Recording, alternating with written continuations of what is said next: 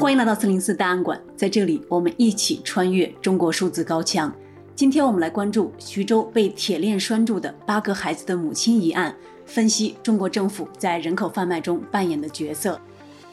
近日，有网民发现一个精神失常、疑似被拐卖的女人，衣着单薄的被铁链锁住脖子，囚禁在土屋里，而且她给一个曾经的光棍汉生下了八个孩子。这一幕发生在号称男女平等的今日中国，引发了公众强烈的愤怒和声讨。悲剧发生在江苏省徐州市丰县，最早社交媒体抖音的一个自媒体博主，靠拍摄访贫问苦的短视频以吸引人气。他发现丰县一个叫董某明的贫困汉居然育有八个孩子，于是董某明父爱如山，拉扯八个孩子。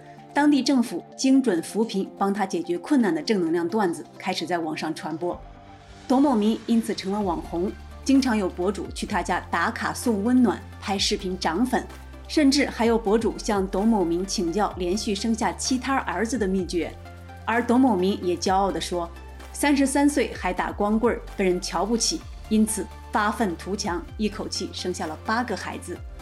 至此，人们才注意到八个孩子的妈妈在哪里。一个被铁链拴住脖子、锁在土屋里的精神失常的女人，因此被意外曝光。这个被铁链锁住的女人，据说是董某明的父亲1996年捡来的流浪女，取名杨某霞。网友居中对齐了吗？说不敢想象她经历了什么，八个孩子一个个生下来，而且按照她家这条件，肯定也不会是去医院生的。这种脏乱差的环境生孩子、坐月子，而且是八次。还被锁链囚禁在屋里，她得受了多少罪啊？人们判断这个来历不明的疯女人很可能是被拐卖到丰县的。据网易新闻报道，有网友发现一个于1996年走失的四川女孩李莹，与该精神失常女子的长相十分相似，走失年份与年龄也对得上。网传李莹的父亲是一个退伍军人，因思念女儿成疾早早过世，而李莹的母亲是某单位的职工。作为家中独生女，李莹得到了很好的教育。另据微信公众号“平凡的企业家”的文章，董某明的邻居对媒体说，杨某霞刚到村子里时才十五岁，是个学生，还会说英语。中国导演李阳于二零零七年执导的电影《盲山》讲述了一个相似的故事：女大学毕业生白雪梅在找工作的过程中被拐骗、绑架、贩卖到西部深山。面对落后的习俗、强大的乡村势力以及警方的缺乏作为，在做出各种努力后，仍然难以逃出。电影中所反映的妇女贩卖问题在中国非常普遍。网友桃花潭李白在徐州丰县案背后的不公与荒诞一文中所呈现的数据，令人触目惊心。仅以故事发生地徐州为例，在一九八六年到一九八九年间。徐州六个县有四万八千一百名被拐来的妇女，其中最小的才十三岁。有个牛楼村，全村已婚青年妇女中三分之二是被拐卖来的。作者桃花潭李白说：“用农村捡媳妇、光棍、女人、神志不清等关键词搜索社会新闻，会发现，农村光棍遍地在捡精神失常的女性，甚至有七十岁老光棍捡十几岁少女生下了好几个孩子的新闻。”那么，妇女拐卖这种犯罪行为在中国为何会如此猖獗呢？答案是，他们知道自己不会受到应有的惩罚。法学教授罗翔曾在一次讲课中阐述过这个问题。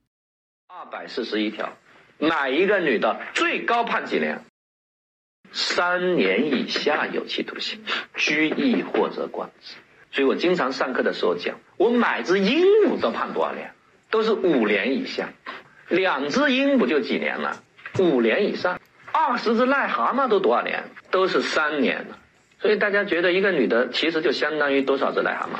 二十只癞蛤蟆，你连鹦鹉都比不上。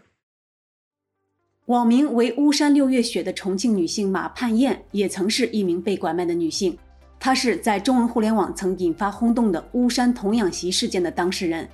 马盼燕在十二岁时被贩卖。政府人员以违法的形式为买主陈学生和马盼燕办理结婚登记，令人口贩卖合法化。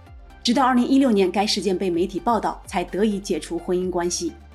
马盼燕道破了拐卖妇女现象在中国广泛存在却无法得到根除的原因，那就是执法部门的漠视甚至纵容，令法律形同虚设。二零零零年，十二岁的马盼燕被大伯贩卖，村干部亲手为人贩子大伯和买家拟定协议书并签字。二零零一年，十三岁的马盼燕被陈学生带去福建打工，遭强暴，人贩子大伯给派出所所长送了鸡蛋、公鸡、腊肉、猪脚，派出所便不再调查马盼燕的报案。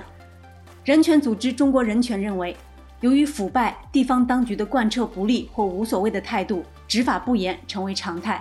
一些官员甚至亲自参与作案，收取贿赂。被卖的女人感到自己没有任何权利，害怕受到暴力，没有钱，远离家乡，因此经常被迫采取听天由命的态度。悲剧引发关注之后，丰县政府接连发布两个情况说明，试图推卸责任。丰县县委宣传部一月二十八日发文称，杨某霞和董某明一九九八年领证结婚，是合法夫妻，不存在拐卖行为。一月三十日。丰县又以联合调查组的名义称，杨某霞1996年在乞讨时被董某明的父亲收留，此后就与董某明生活在一起。这种冷漠的官腔引发了网民的愤怒声讨。作者桃花潭李白在《徐州丰县案》背后的不公与荒诞一文中质疑道：“路上的人可以随便捡回家养的吗？一个大活人在路边被捡到的几率有多大？你捡到过吗？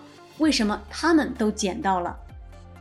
而网民一直爱睡觉的安安说：“不管如何美化，这个通告信息量还是挺大的，实锤了女子流浪、身份不明、智力障碍、精神分裂，所以属于无效婚姻加强奸，违反计划生育国策，计生部门消极工作、渎职，违规办理身份证件，公安部门执法犯法，还有一些问题，到底是不是拐卖？八个孩子是不是同一个父亲？村里是否还有其他相同情况？”曾多次在中国调查妇女和儿童拐卖案件的记者和时评人常平撰写了多篇相关文章，分析其背后的原因。他指出，受到中国政府惩罚的往往不是贩卖人口的人贩子，而是揭露人口贩卖的人。在中国政府在人口贩卖中扮演了什么角色？一文中，常平指出，在丰县官方宣称不存在拐卖行为之后，就再也不允许人们谈论“拐卖”二字。本地人只要在社交媒体上提到这两个字，就会接到警方的电话，而且警方以知道他们父母和工作机构信息相威胁。马盼燕讲述自己和母亲凄惨人生的文字也不能在微博账号发表，只能以图片形式传播。而在《怎样让孩子对性侵者说不》一文中，常平表示，据他在中国采访妇女儿童拐卖案件所了解的情况，不要说孩子被性侵，即便是失踪了，大多数时候警方所做的也就是做一下登记而已。连调看一下监控录像都不肯，因为警力有限。然而，假如有几个异议人士聚餐聊天，他们却可以非常夸张地组织大量警察前往盘查阻止。常平还反驳了将人口拐卖归因于社会贫困和传统习俗的观点。他说：“事实上，中国政府一道命令或一场运动，可以让自古就有的性工作者一夜消失，可以让百善孝为先的中国社会父子反目。”可以在不孝有三、无后为大的文化中实行严酷的计划生育政策，有什么社会贫困和传统习俗可以阻挡他们？那么，为什么官方放任拐卖妇女儿童呢？答案是，将女人商品化和工具化，漠视妇女儿童的基本人权，是父权专制社会的内在本质。